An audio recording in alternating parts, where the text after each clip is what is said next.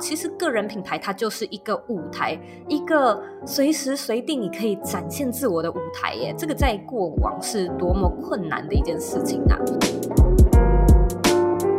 很多人没有意识到，说个人品牌它就只是一个工具而已，就像是钱一样嘛。那你究竟是想要透过这个去达到什么样的目的？是我们可能一开始可以花一点时间思考一下的。好，我是 Grace，欢迎收听。最近工作还好吗？最近工作还好吗？是我们很常和朋友聊天的开场白。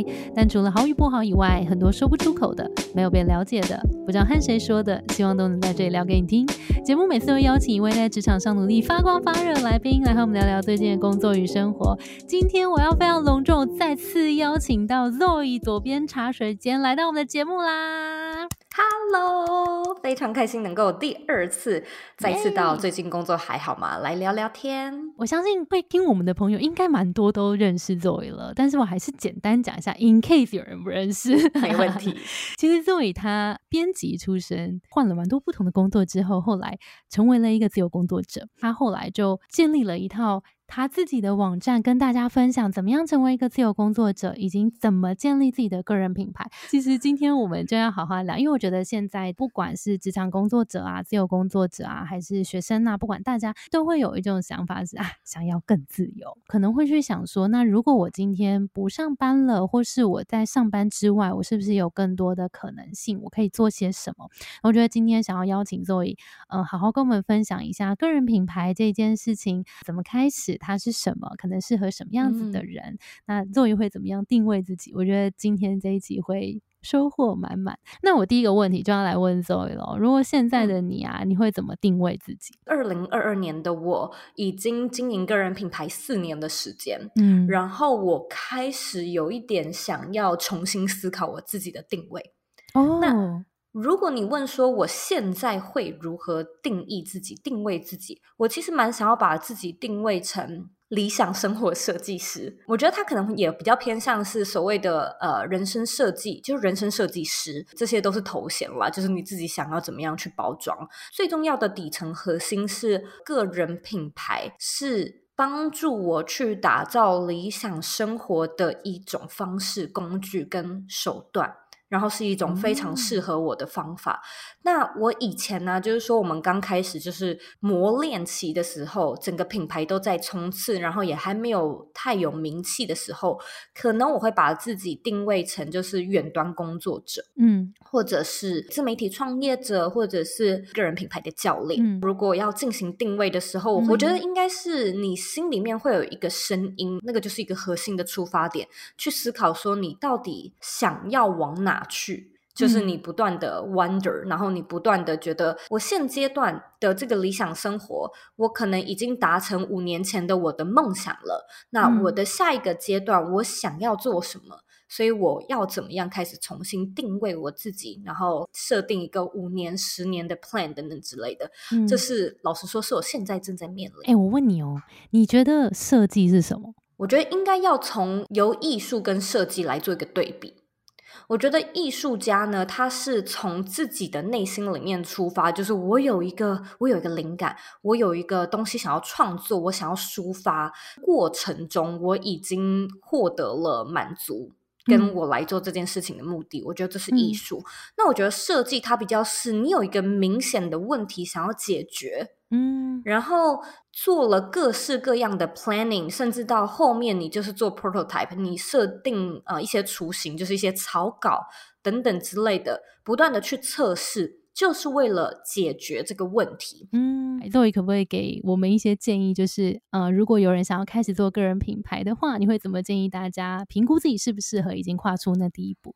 第一个门槛应该是你需要 愿意分享，真的就是。你 你会需要创作，那很多人可能就会觉得，那我很内向啊，那我怎么样？我觉得这个都无所谓。就是说，内向者其实有不用露脸的，有不用就是说话的，各式各样。你找到适合你自己的方向就好，方式就好了。但是你还是要是一个愿意分享的人，比如说文字、然后图像啊，对对对，没错。可是我觉得，其实很多时候，蛮多人他可能没有这种习惯。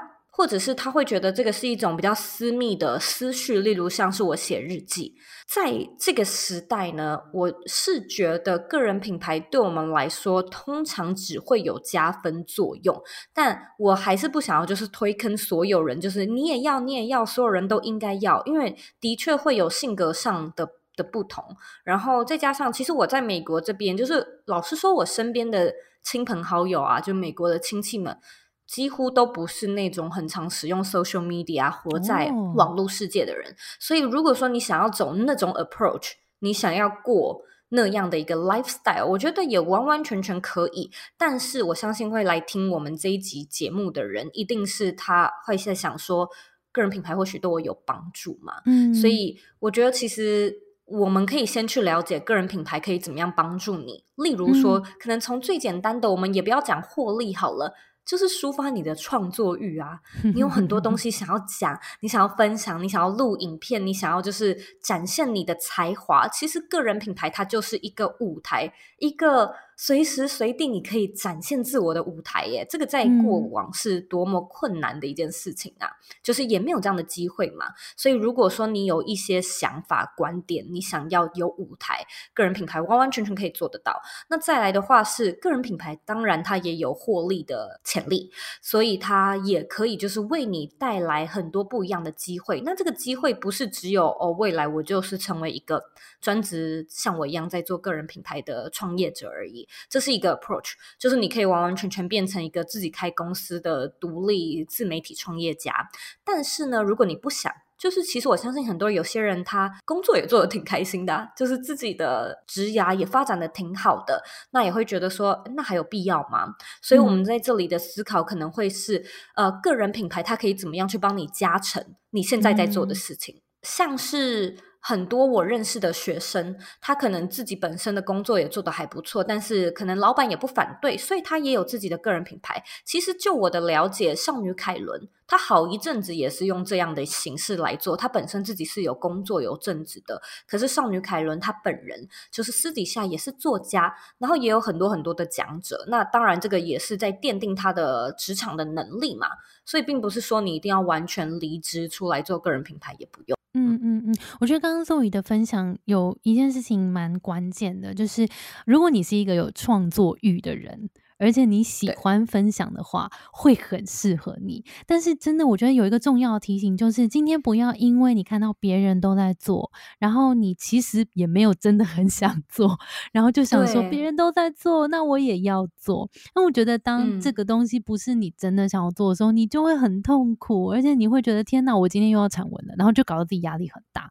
所以我觉得第一件事情是先 辨识自己是不是真的想要做这件事情，然后再来就是刚刚讲。到的一些方法，其实呃，固定的输出其实还是很重要。其实我我也记得，我那时候刚创立 Between Goals 的时候，我也有去呃请教一些做媒体做的很成功的前辈，我就问他说：“哎，你们媒体都怎么做起来的？有没有一些 paper 可以跟我们分享？”我觉得那时候有个前辈就跟我讲一句话，我就觉得太棒了，就是带到现在这样。他就说：“纪律两个字没了。”他说：“就这样，纪律。”我就咀嚼了一下，就想说。真的就是真的要固定输出，因为你如果没有固定输出，没有人会期待你的下一集，没有人会知道你在做什么，然后没有足够的人。没有办法累积，所以我就一路带到现在，要有纪律的产出。所以我觉得，如果说这件事情真的不是你的热情的话，就会觉得比较辛苦。但如果你是真的很喜欢创作的话，真的就可以来好好的做这件事情。那像刚刚有提到说变现是一件事情嘛？那其实也有很多人在做的是职场的个人品牌。其实他不一定说我要做的风生水起，然后什么上上百万的粉丝这样。但是其实如果你有在慢慢累积你在专业上面的这些产出，在你的工作上面其实也是很有帮助的。没错，我完完全全可以认同。但是真的是回归到你想不想要分享？哎，其实这个跟我们讲到的就是定位有关嘛。你怎么样去定定自己？你是一个呃，就是你是 creator 吗？你有这个特质吗？因为如果觉得怎么判断？怎么判断那个是不是 creator？超级简单的判断就是，你如果说今天自己独处的时候，你是吸收资讯还是在产出资讯？在我学生时期的时候，我发现。比起看书，我更多时候是写东西。很多时候就是写写写，有很多话想要写，就写个什么无名小站啊，然后写个文章等等之类的。我就是想要分享，我想要产出。我觉得如果你有意识到你自己有这个欲望跟感受，我觉得它就是一个很好的判断基准点。刚才 Grace 有提到说，我们能不能够持续的产出，有纪律的产出嘛？对大部分人来说，你再怎么热爱创作。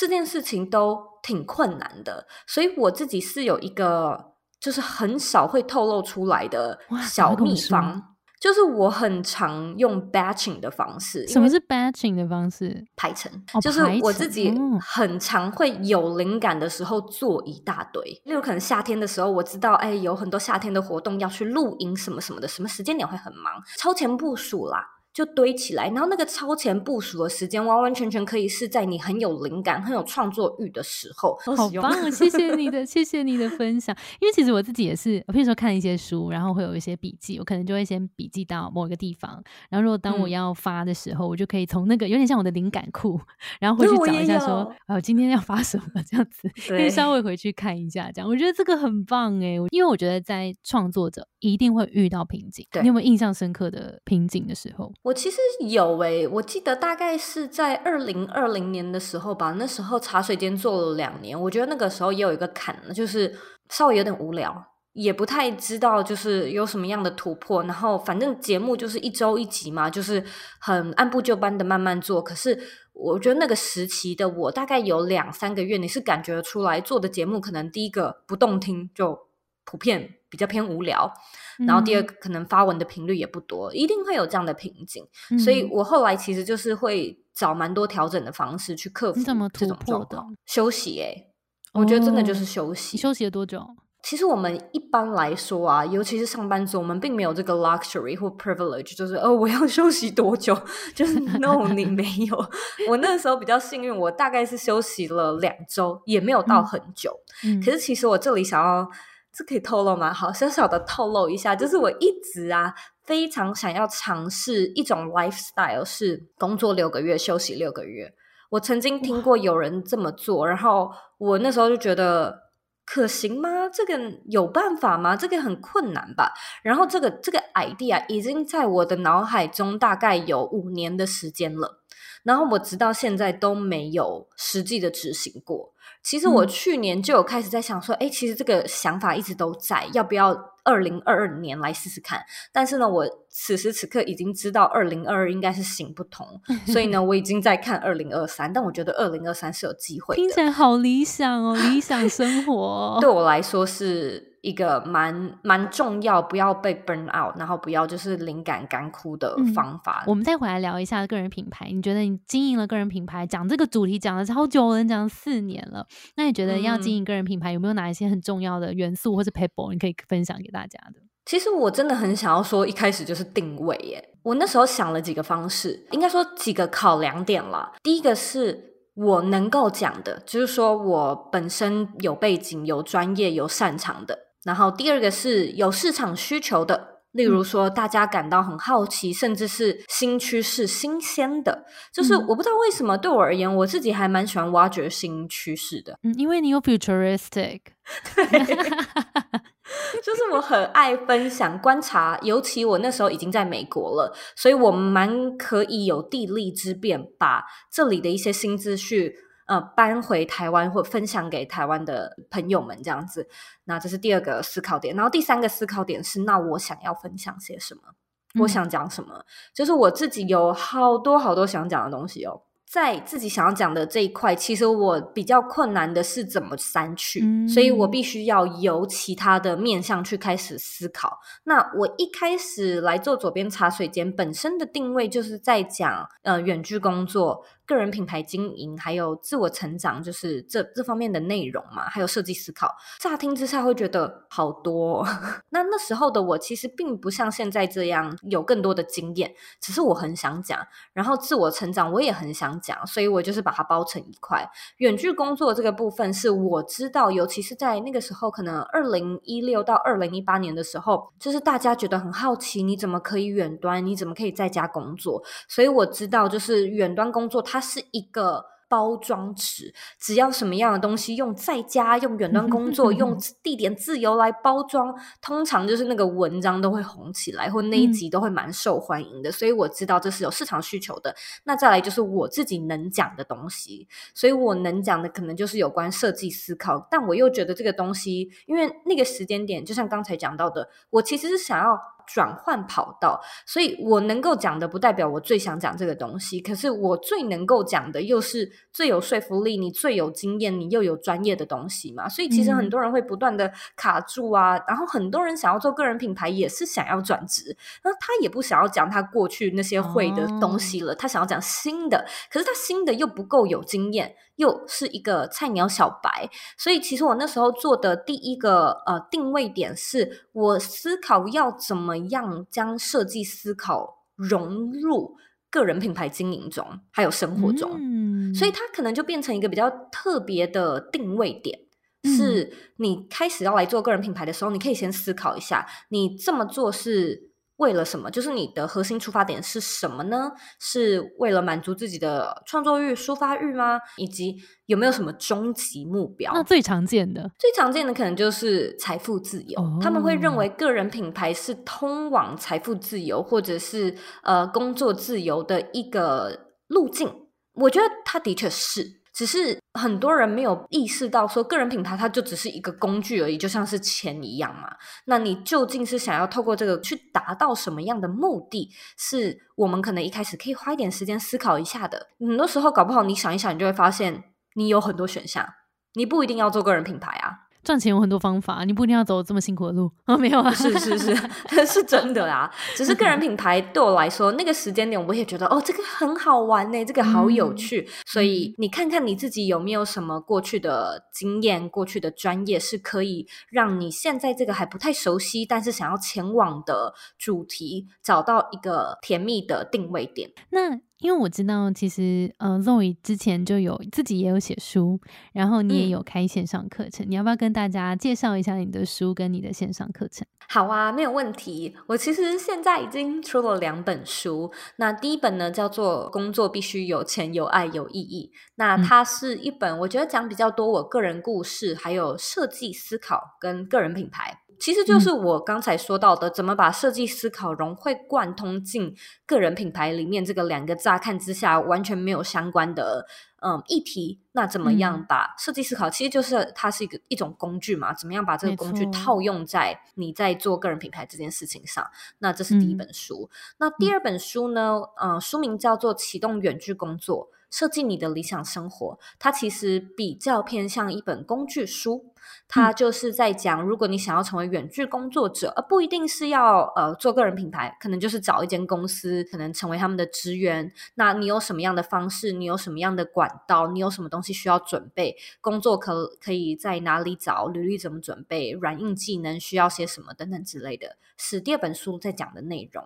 那我自己也有一套线上课程在讲个人品牌经营。这套课程叫做 Bring Your Life，它就是教你怎么样从零，就是完完全全也没有接触过、没有行销经验、没有商业背景的人，怎么样从零开始去找到适合你的主题定位，然后做出市场差异化，然后选定你的平台，选定你的我们称之为 ICA，就是 Ideal Customer Avatar，你的理想的受众，以及到我们后面怎么样去做你的。呃，我们称之为内容配方，去 plan 出可能三个月到六个月呃内容计划，就是让你可以固定产出这样子。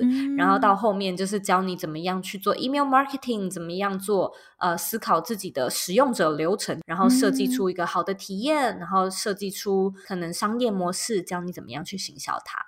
嗯，听起来超完整的。无论是品牌也好，或者是个人也好，你自己如果说你是一个对 identity 就是定位很清楚的人，你就不容易流失于所谓的潮流或者是趋势。最近 reels 刚出来嘛，那个 IG 连续短片，我们很常 overwhelm，哇，又有新的东西了，我要做吗？还是我不要做？我有时间吗？超累的。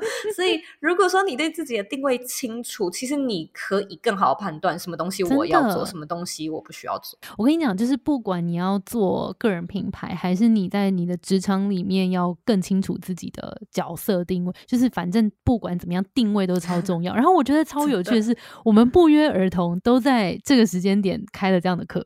就是你开了 Brand Your Life，然后从 Position 开始带大家从定位开始去做自己的个人品牌。我们也开了一个用盖洛普来解析自己、找到自己职场定位这件事。所以这两堂课我们都会把资讯放到资讯栏，所以大家都可以去看。大家如果对于个人品牌，现在不管是你想要，譬如说还没有开始，想要更了解这个东西适不适合自己，或是其实已经开始了，然后你想要让它变得更好，其实我觉得这堂课都一定能够帮到你。然后作为是真的。真的已经在这条路上摸索超久了，然后他也真的站稳脚步。我觉得他的方法刚听起来是真的非常的 solid，我非常期待这一堂课。嗯，我们来聊一下，因为其实你开课，我记得你之前也有开一些社团啊，跟一些直播课，也是带大家在做个人品牌。有没有印象深刻的学员或成功案例，也可以跟我们分享一下？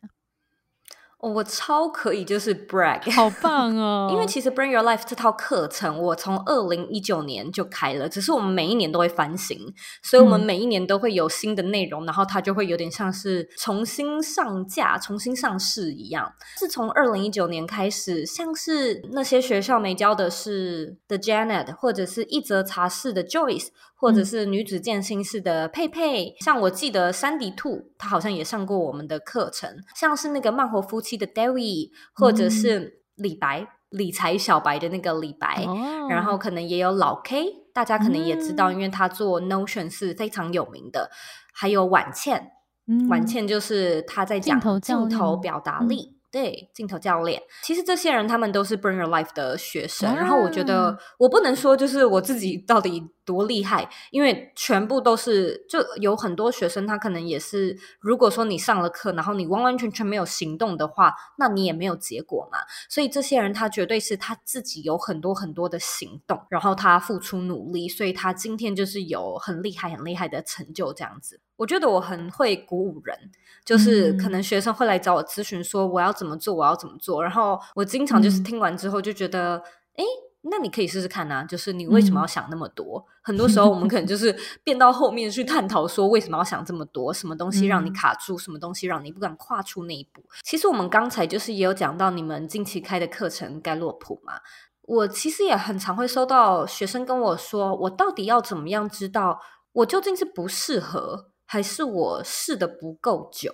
我是再磨练一下就好了呢，还是不用再尝试了？现在可以打住了。嗯嗯，我觉得这件事情，呃，要自己区分，的确有一点点难度。我们可以分两个，就是真心蛮建议大家去做那个盖洛普的天赋测验，因为你把那个天赋测出来之后，你就会知道有些事情你真的天生擅长，有一些事情天生不擅长。我就我举我的例子好了，我我其实是一个，譬如说我前十，其中有一个叫 adaptability，叫适应。然后比较有弹性，就是到哪里都可以，弹性很大的这种天赋。那我有另外一个叫 consistency，就是我们刚前面有聊到公平，它是其实是比较需要按部就班的那个规则的规律做事情的，那个在我的很后面。大概倒数，所以你就可以想象我这个人就是喜欢做一些没有框架的事情。如果有框架的事情，我就会做的不好，然后我会觉得很受限制。所以其实这反映到，譬如说我以前在一开始小朋友小时候在学钢琴的时候，需要被你知道逼在那边，然后好好的哆瑞咪哆瑞咪这样子的练的时候，我觉得那个时候我真学了有没有快十年啊？然后我现在就是弹的真的就是非常的还好这样。可是当我开始接触街舞之后，街舞它就是听到音乐，你让你的身体去顺应音乐，然后你享受那个当下的感觉。它完全就是我学到第二年就有人找我去教课，就是你可以清楚的感受到那个差距。你学这个东西时间。他有没有给你这个感觉，这个正向的感觉？这个测验可以帮助你去比较快速的去 identify。那如果我们自己要去感受的话，其实我真的有时候都会想要跟大家说，其实你知道，你只是需要一点沉淀的时间，让你去感受这件事情，你的心怎么跟你说。如果你做这件事情，你已经给了他足够多次的机会，每一次你感觉到的那个是进步的感觉，还是每一次都是在撞墙的感觉？我觉得你一定想象得到，你在你的工作或是你的生活里面，有一些事情是你的第二次一定比第一次好，三第三次比第二次好，那个进步的感觉你感觉得到。一定也有一些事情是你再怎么做多次，它好像就是那个进步非常非常的缓慢。这个你要相信自己的感觉。其实就是我觉得我们不能够去用哎，我做不做得到来判断。因为你做得到，你真的都做得到，要做也可以啊。其实很多人可能就会觉得，但是好吧，我就硬撑一下，因为我我是做得来的。可是就是说，在那个过程中，就像 Grace 一直提到的，你的感觉就是你有没有办法进入那个 flow 里面？嗯，任何事情你硬着头皮，你都是做得完的，只是当下你有没有享受而已。嗯嗯嗯，没错。所以其实我觉得可以给大家一些一些建议，就是在怎么去觉察自己的天赋。第一个是你在做这件事情的时候，时间好像过得特别快，然后你觉得好像我投入之后，哎，瞬间就天黑了。第二个是你是不是很容易进入到刚刚讲的这个 flow 那个心流里面，你会突然觉得很投入进去。第三个是你是不是学的比别人快？然后第四个是你做它的时候，你的感觉是不是比平常做其他事情更正向？所以我觉得这四个。可以让大家带回去去想一下，说现在如果有一件事情，你好像刚好在想要判断它到底适不适合自己，可以想一下这四件事。其实我觉得从个人品牌的这个过程中，你也可以去练习发现这件事情，因为有蛮多同学他可能就是来参加 Bring Your Life，然后他上课上了第一单元，上了第二单元，他会说。我发现我蛮享受的，意思就是说，他可能从来没有做过这样的一个测试。我们都已经毕业了，我们都不再是像学生一样需要坐下来写作文。个人品牌它有点像是你给自己一些学习的新项目。然后你给自己一些机会，例如说，如果你要做 podcast，你自己要学着怎么用麦克风，或者是找什么潜在投资人。一般来说，我们讲到这里，你就会觉得啊，好困难哦。可是其实你就是一步一步的慢慢做。你在这个过程中，搞不好你会觉得我不喜欢，但是也搞不好你就会发现。哦，没想到我蛮享受的诶，我从来都没有做过这个事情，就意外开启一扇 窗了。好，谢谢 Zoe 精彩的分享，感觉 Zoe 在一路上其实也面对很多的不确定性，然后总是能够跟随自己的心意，然后诚实的去做一些决策。那我想要请 Zoe 给听众们，如果现在好像还不太确定下一步要怎么走，然后怎么去找到自己的热情，我们可以从最小的一步开始做。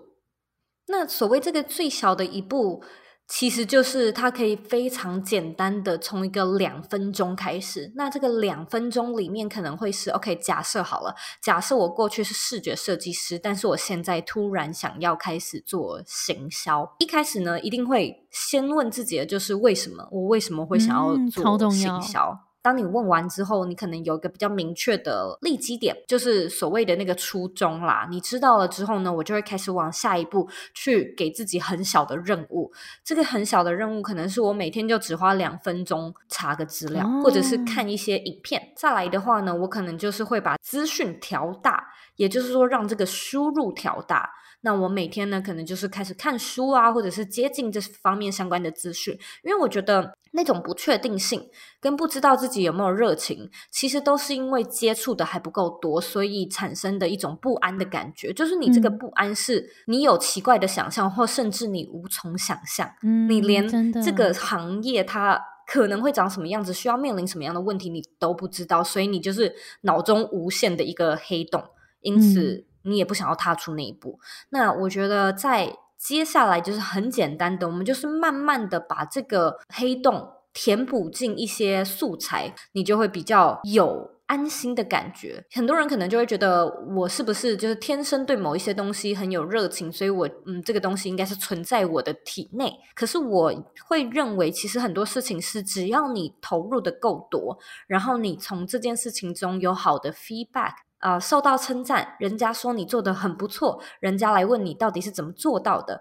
你其实自信心会上升，然后你就会发现你对那件事情开始变得更有热情，对，进入一个正循环。对对对，就原本觉得还好的事情，然后后来好像越做越爱这样子。其实我觉得像刚刚 Zoe 回答的这个，怎么找到热情，其实同时也是可以让你更有自信的方法。因为当我们实际去累积这些正向的经验，透过真的去实做，你会发现哦，其实我做这件事情做的很不错。然后透过这些别人的正向回馈，我就可以更去奠基说，对对对，我这件事情做的不错，那个自信心就会慢慢累积起来。没错，Zoe 最前面有跟我们提到说，嗯，你是理想生活的设计师嘛？那你觉得对于于你这个设计师来说，你的理想生活是什么样呢？跟我们分享一下。我还蛮想要从无到有的生出任何我生活中会用到的东西，去想说我可不可以学建筑，我能不能够盖自己的房子，我可不可以学种菜，甚至是衣服嘛？可过去有一些背景，所以大概也知道了。就是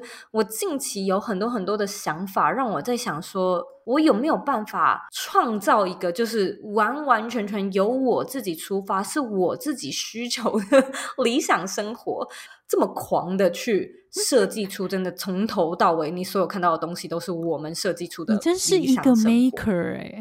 好啦，今天真的非常感谢周瑜的分享，超级精彩的。那我们今天节目就到这边喽，谢谢周瑜。那我们的节目呢是最近工作还好吗？我是 b e t w e e n g o 的 Grace。如果呢，只要上遇到任何的烦恼，欢迎到节目资讯栏看更多的服务。我们相信职场不是一个人的战斗，一群人一起前进，绝对比一个人走得更踏实安心。我们会陪着你一起把职涯走得更顺利。如果你也喜欢我们的话，欢迎订阅我们的 Apple Podcast，分享给你身边的朋友，或留言给我们，也可以到节目资讯栏追踪我们的 IG 和社团。那我们就下周见喽，拜拜。